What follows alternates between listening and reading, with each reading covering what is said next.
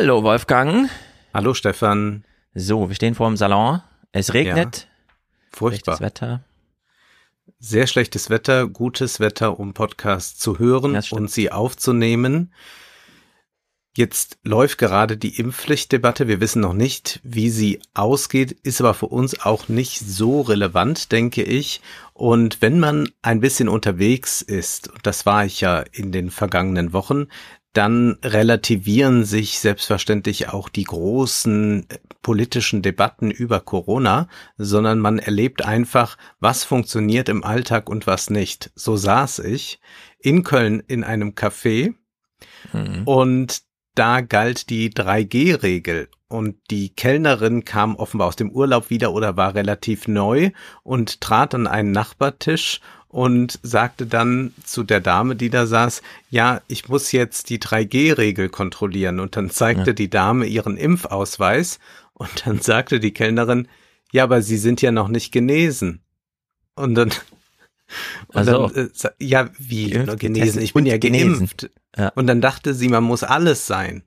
Und dann denkt man sich, ja, wo kriegt man so schnell noch eine Infektion her? Ja.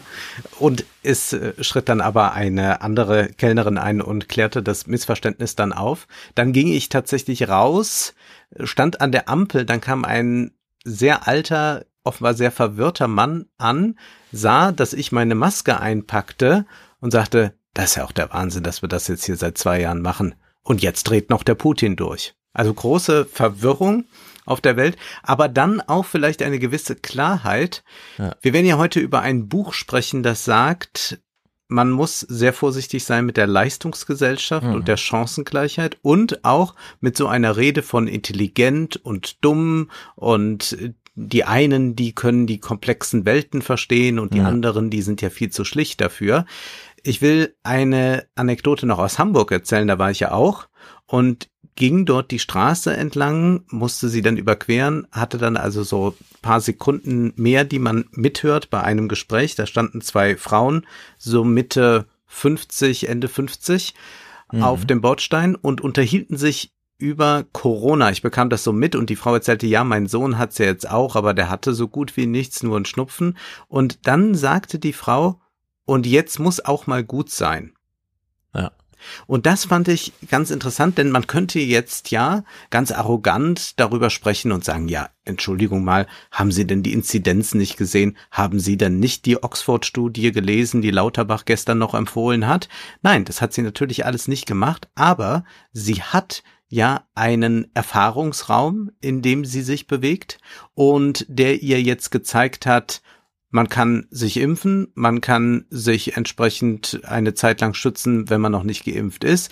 Wenn man geimpft ist und es bekommt, dann ist es, wie ihr Sohn offenbar beweist, gar nicht so dramatisch. Und dann kommt sie zu dem Schluss, jetzt muss auch mal gut sein. In gewisser Weise hat sie die komplexen Dimensionen von mhm. Corona absolut wahrgenommen, macht das nicht über einen fachwissenschaftlichen Diskurs, aber kommt eigentlich zu einem sehr wissenschaftlichen Schluss, möchte ich sagen, dass sie sagt, jetzt muss ja auch mal gut sein. Ja. Genau, das war das Versprechen der Impfung. Äh, dann kann eben auch mal gut sein. Ich bin, ähm, wie soll ich sagen, ich bin überhaupt nicht gespannt oder interessiert, was die heute im Bundestag machen. Ich habe heute Morgen so gesehen, Ankündigungen, Live-Tickerei von dem, was im Bundestag gesagt wird null Antrieb, da drauf zu klicken. Äh, ich finde, es ist auch relativ zügig klar geworden jetzt, wie die CDU das torpedieren will und so und dann die auch die Regierung vorführen. Wahrscheinlich wird es gar keine Mehrheiten geben heute. Äh, schon allein, weil Olaf Scholz sich so festgelegt hatte, wir bräuchten die und die CDU ihn da irgendwie vorführen kann. Aber mal sehen, das kann man ja abwarten. Ja, für Lauterbach wird es ganz entscheidend sein, dass er wenigstens irgendetwas der ja. Twitter-Gemeinde darbieten kann. Ja. Denn äh, inzwischen ist das ja doch sehr, sehr lachhaft, dieses ganze Agieren. Und ich würde sagen, dass die SPD, ich wage mich so weit vor, eigentlich eine ganz gute Verhandlungsmasse hat gerade. Also ich würde ja der FDP, wenn es jetzt um diese ganzen Streichungen bei sozialen Leistungen mhm. geht, einen Deal anbieten. Wir liefern ja. euch Lauterbach. Das heißt also, wir setzen ihn ab und ja. nennen jemand anders als Minister. Ja. Und dafür aber müsst ihr mehr soziale Gerechtigkeit zulassen. Das heißt, Lindner muss den Geldtopf öffnen. Das wäre ja. eigentlich ganz geschickt.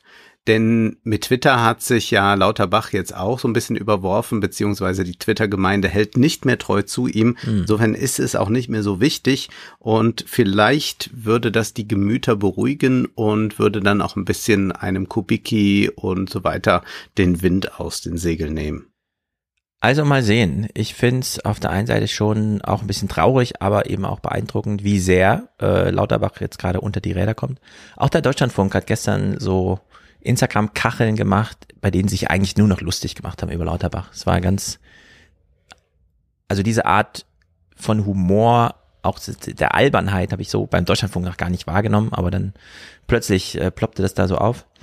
Ob man solche Deals machen kann, wir liefern euch Lauterbach, also das kann man ja nun so nicht kommunizieren. Genau, aber das kann man, man kann das intern natürlich machen.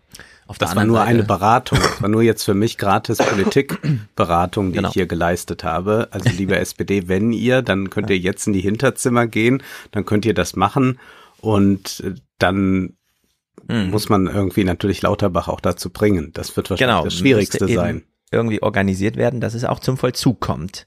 Mhm. Und naja. Aber.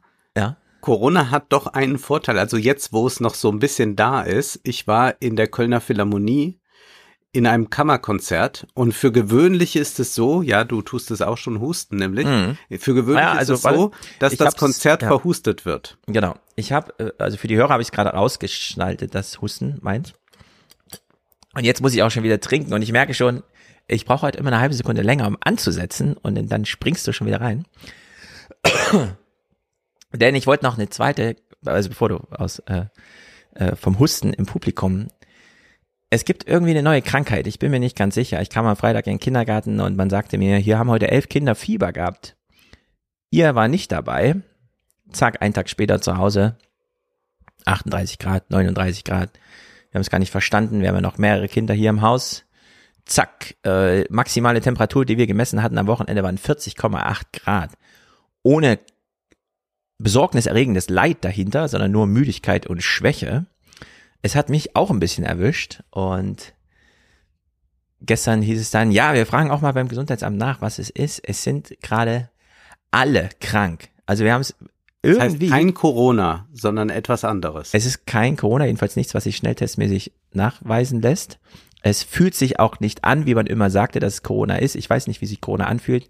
Ging bisher an mir spurlos vorüber und an allen anderen in der Familie auch. Auch durch Impfung der Kinder und so weiter. Aber dieses Ding äh, schlägt einen so richtig zwei Tage lang K.O. Also mein Akku ja. war einfach auch so bei minus drei Prozent. Ich konnte nicht mal eine sehr freundliche Videochat-Einladung annehmen, die ich sehr gerne angenommen hätte, äh, um so ein bisschen zu plaudern. Dann ich war einfach äh, richtig K.O. Und ich finde es irgendwie crazy, dass wir auf der einen Seite so eine Infektionskrankheit haben, die jetzt irgendwie mit R12, keine Ahnung, kann man ja nicht mehr genau messen, weil es sind ja schon viele geimpft und so weiter. Die Inzidenzen sind jedenfalls hoch und dann kommt so was Neues, das äh, wirklich flächendeckendes Fieber. Also ich rede hier von mehr als die Hälfte der Kindergartenkinder gleichzeitig. Mhm. Äh, wir hatten hier am Wochenende Besuch, noch am nächsten Morgen nach der Abreise, zack, oh, wir liegen so da nieder, äh, es ist gar nichts zu machen. Also es ist wirklich eine Krankheit, die so schnell plötzlich über uns kam, dass es irgendwie, dass ich in zwei Wochen gibt's wahrscheinlich so Texte, da ging voll die Welle durch und so, und dann ist alles wieder vorbei. Aber ähm, ja, jetzt wo gerade Corona so rum ist und so, und ja, ich weiß, das sind jetzt nur so zwei, drei Tage und ich leide, also ich leide aber besonders unter solchen Krankheiten, weil ich ansonsten nie krank bin. Und dann schlägt sich das bei mir immer gleich so ein bisschen durch. Aber äh, ich will das auch nur sagen, weil ich äh, mich trotzdem wahnsinnig freue, dass wir heute diesen Podcast machen, weil ich selten, vielleicht nie, keine Ahnung, ich will es nicht übertreiben, aber ich trage seit 15 Jahren eine Frage mit mir rum, was es mit dem Neokalvinismus auf sich hat. Mhm. Äh, von Gott auserwählt. Was heißt denn das eigentlich? Und so. Gibt es dieses Konzept noch?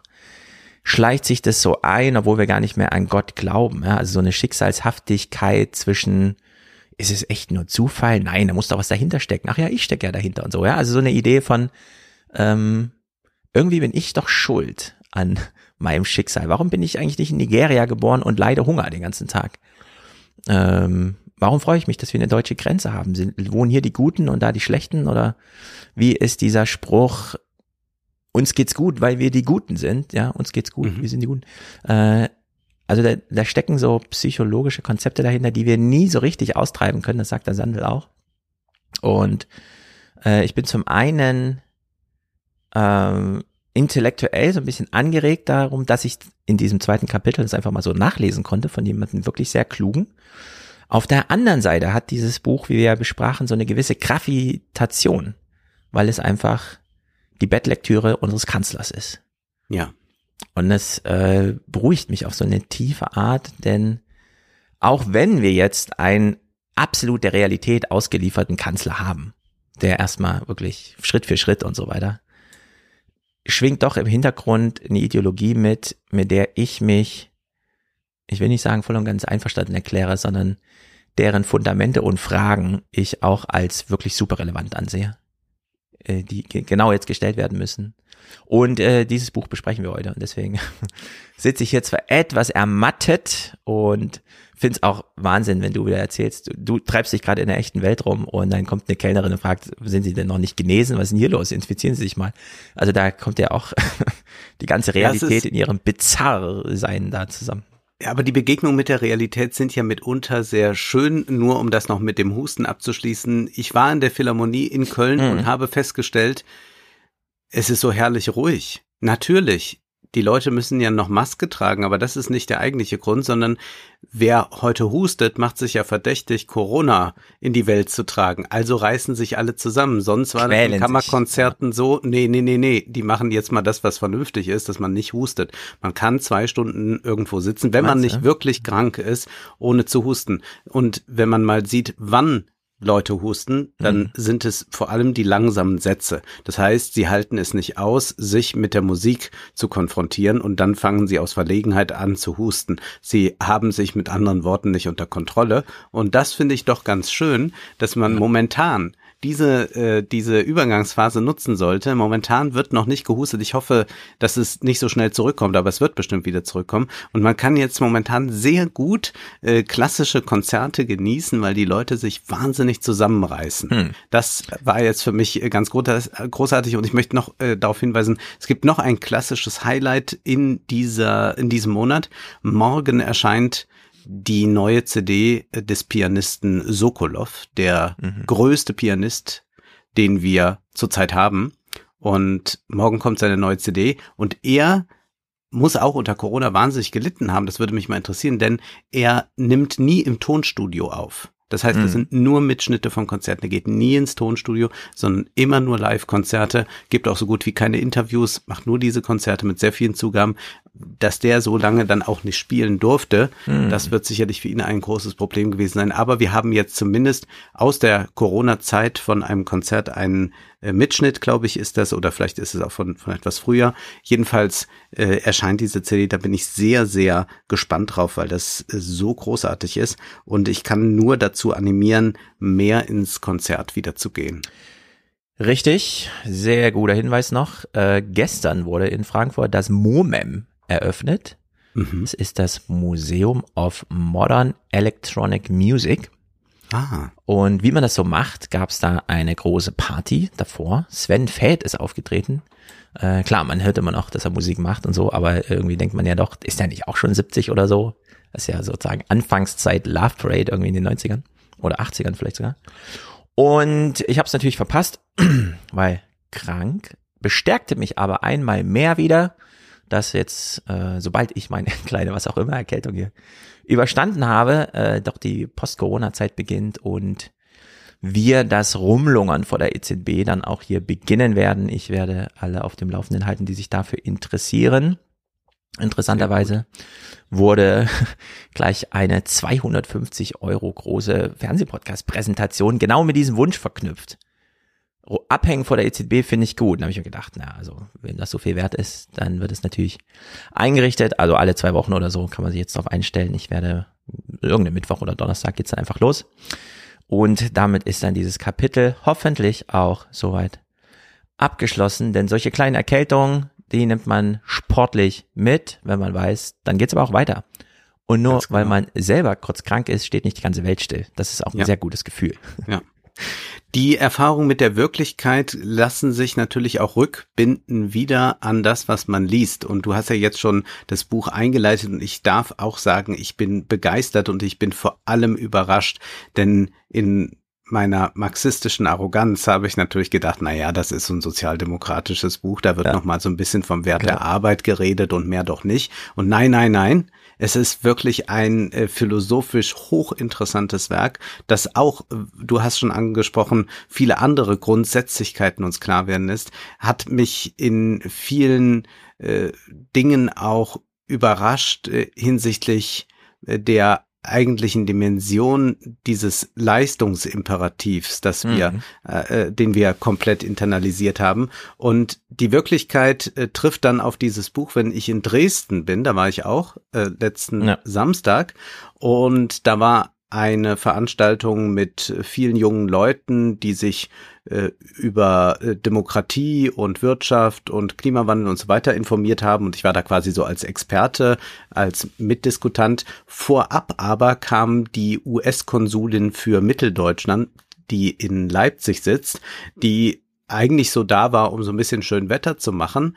Und dann war aber doch interessant zu sehen. Und es waren auch Hörer des äh, 29er Podcasts und von Wohlstand für alle, die mhm. dann auch Fragen stellten und es war sehr interessant, dass erst jemand fragte, na ja, Sie sprechen jetzt über Spaltung der Gesellschaft, wie ist es denn mit der Ungleichheit? Na und dann kam sie ja mit, äh, ja, für uns ist ganz wichtig, äh, wir müssen äh, Diversity und äh, nicht immer nur alte weiße Männer und sowas und sofort kam danach ein Hörer, der auch äh, uns hört, der sie dann so ein bisschen grillte und sagte, naja, Sie haben ja jetzt die Frage meines Vor das gar nicht beantwortet. Sie schieben das ja jetzt einfach auf ein bisschen Identitätspolitik ab und Chancengleichheit, aber mhm. eigentlich geht es doch hier um eine ökonomische Ungleichheit. Da ist dann nicht nur die Frage, äh, haben wir genug äh, Diversität? Und dann kam sie sofort ins Schwimmen. Und es waren dann doch sehr viele junge Leute, die sehr kritische Fragen gestellt haben, bis hin zu dann, äh, wie kann das eigentlich sein, dass äh, Amerika so mit Assange umgeht? Also das war sehr, sehr schön zu beobachten, dass man äh, diese diese Wohlfühl, äh, wir müssen mal alle wieder als Gesellschaft zusammenstehen Haltung überhaupt von den Jungen äh, nicht so akzeptiert sah, zumindest von denen, die da Fragen gestellt haben, während der Moderator so im typischen, äh, sage ich mal, äh, äh, Sound of Peace Alter, ja, der hätte da auch noch sein können, immer so mhm. sagte, ja, äh, das ist ja toll, äh, die jungen Leute und so, aber eigentlich äh, hat er die natürlich für dumm verkauft und auch mit ihnen so gesprochen, als seien sie eigentlich erst zwölf Jahre alt alt. Und das war sehr, sehr schön zu sehen. Und eigentlich waren da schon ganz viele Fragen aufgeworfen, die dann Sandel beantwortet. Also eine Abkehr von der Leistungsgesellschaft. Da würde jetzt erstmal jeder intuitiv sagen, ja wie, aber das ist doch gerade gut, wir wollen doch nicht, dass äh, Privilegien vererbt werden. Mhm. Aber was ist eigentlich, wenn man die Leistungsgesellschaft konsequent zu Ende denkt. Und das tut Sandel. Und ich bin auch sehr begeistert und ich glaube, wir können jetzt wunderbar darüber sprechen. Aber sag noch, was hast du uns weiteres mitgebracht? Ja, weil es passt. Ähm, Mackenzie Scott verschenkt ja Geld. Sie ist die Ex-Frau von Jeff Bezos. Es ist kein Text vom März, sondern von August 21. Aber es passt einfach wunderbar, denn sehr viele Stiftungen, Organisationen, die sich um irgendetwas kümmern, bekommen einfach E-Mails, in denen steht, wir möchten Ihnen gern 10 Millionen Dollar schenken, wohin sollen wir das Geld schicken? Dann antworten sie nicht drauf, weil sie denken, sie werden veralbert. Und stellt sich auch raus, nein, so verschenkt sie das Geld. Man kann bei ihr keinen Antrag stellen, äh, man tritt nie mit ihr in Kontakt, sondern man bekommt einfach E-Mails, wo drin steht, wir möchten Ihnen Geld schenken. Und dann muss man darauf reagieren. Dieses Geld wird zweckfrei einfach nur zur Verfügung gestellt, damit die Leute auch am Wochenende mal wieder frei nehmen können, neben ihrer ganzen ehrenamtlichen Arbeit. Und es handelt sich um mehr Geld, als die Bill Gates Stiftung und die Ford Stiftung zusammen verschenkt oder vergibt. Die machen das ja nach so harten Regularien. Ich muss halt und Spam-Ordner nachschauen. Genau. Und sich dieses Konzept mal anzuschauen, ist äh, der pure Wahnsinn.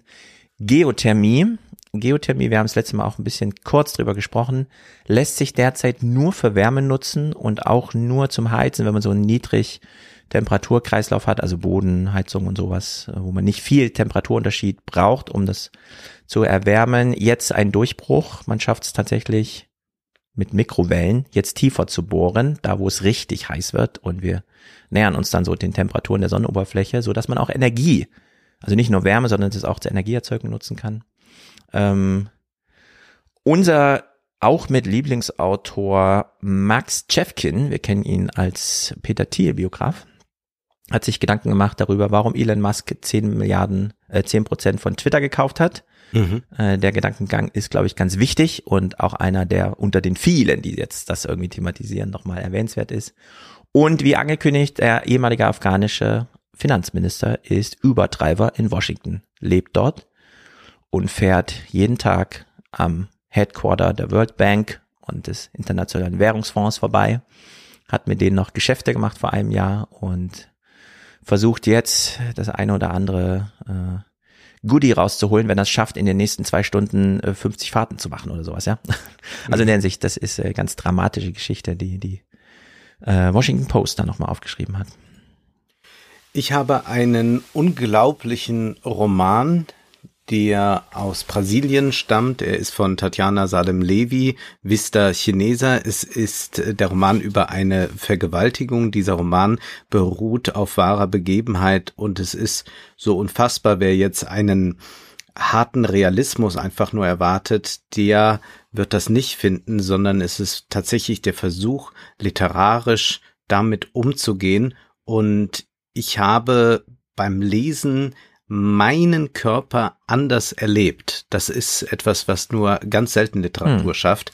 Äh, großartig. Dann ein Text, ich habe schon angekündigt, über den Herrenanzug und warum er irrelevanter wird, woran man das auch ablesen kann. What? Ja, dann einen Text über Amazon. Wir wissen, da gibt es jetzt eine Gewerkschaft neuerdings, die gegründet wurde, aber man entwickelt gerade ein sehr eigenartiges Chatprogramm ähm, mit sehr ja neusprechartigen mhm. ähm, Formationen, die sich da bilden. Dann fragen wir uns ja, was macht eigentlich diese russische Elite gerade? Die waren ja nicht immer alle Putin-Verehrer. Ja. Und da gibt es eine ganz, ganz lange äh, investigative Story zu. Äh, da ist eine Journalistin, die äh, vorher bei der BBC war, die viele Kontakte offenbar noch hat, äh, um äh, zu erfahren, was denken die eigentlich gerade darüber. Und auch die Frage, sind die Sanktionen wirksam in unserem Sinne? Also was wir eigentlich damit erreichen wollen. Und ich kann schon mal spoilern. Nee, ich glaube dann doch nicht. Also das ist ein hochinteressanter hm. Text jedenfalls, dem man äh, sich stellen muss. Und dann habe ich noch einen äh, fünften Text. Äh, da stellt sich eine Stadtsoziologin die Frage, wie wir jetzt eigentlich Räume und Städte wahrnehmen und Bleibt es bei Homeoffice äh, bei diesem Trend oder eher doch nicht? Und das ist auch etwas, was, äh, glaube ich, nochmal aus so einer soziologischen Perspektive hochinteressant ist, wie wir Räume wahrnehmen. Hm, sehr gut. Dann gehen wir jetzt mal in den Salon. Und ich darf noch auf eine Sache ja. äh, vorher vor dem Salon hinweisen. Äh, und zwar habe ich äh, gerade ein, weil wir ja viel über den Krieg gesprochen haben der letzten Folge und das machen wir jetzt nur ein bisschen. Ich habe äh, gerade bei Twitter einen Tweet gelesen von Patrick Breitenbach. Der ist ja auch beim Soziopod und der schreibt, ich bin ein Feigling. Ich würde versuchen, meine Familie einzupacken und so schnell es geht mein, in Anführungszeichen, Vaterland zu verlassen. Aber Krieg hallo. schluckt Leben. Ich werde nicht als, in Anführungszeichen, Held im Dreck sterben, nur weil ich andere, wie mich, getötet habe und die Kriegslenker in ihren Palästen hocken. Ich finde das äh, sehr schön, dass der, der Thread geht dann noch ein bisschen länger, kann man nachlesen bei Twitter. Mhm. Und es erinnerte mich an einen Text, den ich auch gelesen habe, den verlinken wir mal mit, bei Spiegel Online von Thomas Fischer, diesem Anwalt, ja. der einen sehr, sehr langen Text geschrieben hat, der natürlich auch da keine Gefangenen macht, um ja. es so zu formulieren, und der damit endet, dass er sagt, ich muss abschließend zugeben, dieser Text steht im Verdacht, das Gedankenverbrechen der Relativierung zu verwirklichen. Denn er vergleicht mal, wie reagieren wir eigentlich auf andere Krisen und Kriege. Mhm. Es ist, so meine ich, kein Auftrag der Ehre, für das Vaterland zu sterben. Ich traure um jeden, dem die Sehnsuchtsstrategen diesen Ehrenkranz aufs Grab werfen. Menschen im Krieg sind Verfügungsmassen fremder Interessen. Das mhm. ist nicht Ehre, sondern Elend. Sehr, sehr guter Text. Sehr kann gut. ich auch empfehlen. Das wollte ich noch vor dem Salon gesagt haben. Ja. Und dann freuen wir uns aber, wenn wir jetzt gleich uns hinter der Steady Paywall oder hinter der äh, Apple, Apple Paywall, Paywall äh, genau. wiedersehen. Also diesen Text, den du gerade nochmal final äh, rezitiert hast, der ist wirklich sehr gut. Der war bei mir auch in der engeren Auswahl. Ich habe ihn dann doch wieder rausgenommen, aber äh, also man kennt ja so Thomas Fischer, ne? Der hat ja immer so ja. in dieser Art und Richtung geschrieben. Als er damals bei der Zeit das nicht mehr machte, äh, da habe ich schon Befürchtung gehabt, jetzt macht das einfach so bei Spiegel oder wo auch immer. Ich bin gerade, ich merke es an mir, getriggert, hin und her gerissen. Äh, ich bin aber auch nicht ganz auf Augenhöhe mit äh, meiner äh, von mir äh, mir an selbst einberaumten Leistungsfähigkeit, der ich ansonsten immer, ich habe zum Beispiel heute oben zurückgelehnt, mir das einfach mal ausgedruckt, was ich mir zu Sendel rausgeschrieben habe. Aber eine Sache will ich doch noch sagen, äh, so aus Verwunderung. Wir haben jetzt im Februar und im März auf eine Art und Weise über den Krieg in der Ukraine gesprochen, der, wie du es eben auch andeutest, so eine etwas konsistente Art hat, nämlich zu sagen, Krieg ist nicht gut. Und mhm. Wir haben jetzt gerade eine Diskussion bei Twitter oder wo auch immer darum, was da in diesem Kiefer Vorort Bucha mhm. passiert ist. Mhm. So. Und klar, das ist besonders schlimm. Also ja. vielleicht kommt man jetzt auch in so ein Relativierungsding, ja. Es gibt so den Krieg, dann gibt es dann den besonders schlimmen Krieg.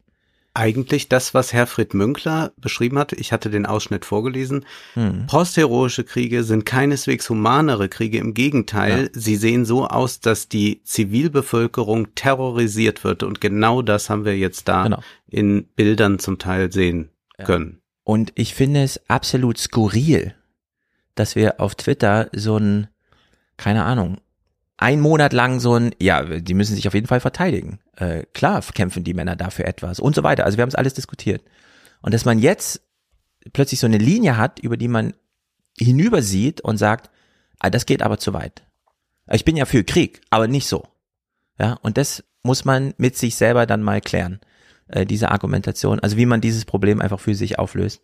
Denn was auf Twitter da gerade passiert, äh, an diesem Punkt, finde ich, nicht mehr nachvollziehbar. Also da ist es dann auch wirklich, da Nein, kann ich da, mir das nicht mehr erklären. Ja, die Antwort wäre kein Krieg und Richtig. das ist äh, das ist äh, ganz furchtbar. Ich muss auch äh, das, weil ich äh, tatsächlich so ein paar Nachrichten bekommen habe. Mhm wie ich damit umgehe mit der Situation, weil wir nicht so persönlich reden. Ich kann sagen, ich vertiefe mich in Lektüren. Mir hat äh, das Buch von äh, Sandel, das zu lesen, oder auch diesen sehr drastischen Roman über die Vergewaltigung in der Vertiefung, also sich zu konzentrieren auf einen Text und sich rauszuziehen, zum Beispiel aus Twitter, mehr geholfen als äh, alles andere. Und auch lange Texte über den Krieg lesen, also den Text, über den ich sprechen will, was machen da eigentlich Putins Eliten oder sind es überhaupt Putins Eliten?